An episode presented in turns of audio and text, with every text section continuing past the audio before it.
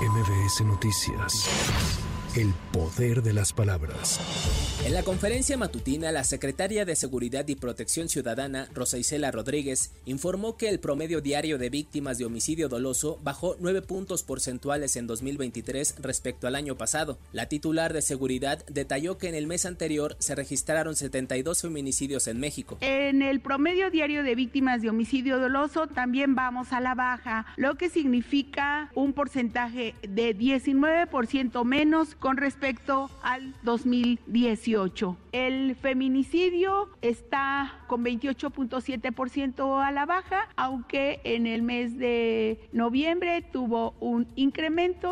Por su parte, el secretario de Defensa, Luis Crescencio Sandoval, reveló que de 2019 a la fecha se han asegurado 33 drones con explosivos en ocho estados del país y señaló que es grave para la seguridad de civiles y las fuerzas de seguridad el uso de estos artefactos por parte de la delincuencia organizada. Sobre los drones, tenemos eh, identificados, se han asegurado 33 drones a partir del 19 y hasta este año. Eh, estos drones eh, que están empleados con artefactos explosivos, se han asegurado 19 en Michoacán, 5 en Guanajuato, 3 en Baja California, dos en Jalisco, uno en Chiapas, uno en Hidalgo, uno en San Luis Potosí y uno en Tamaulipas.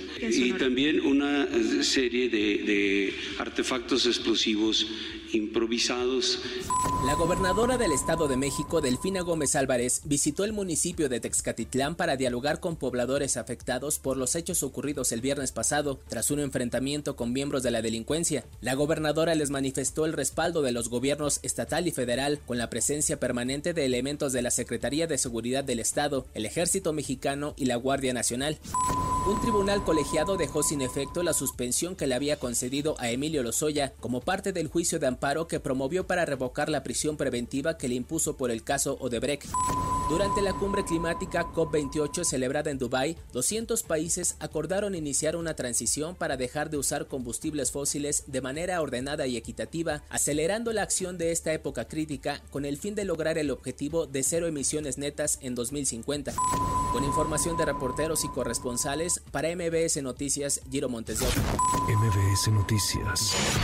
El poder de las palabras.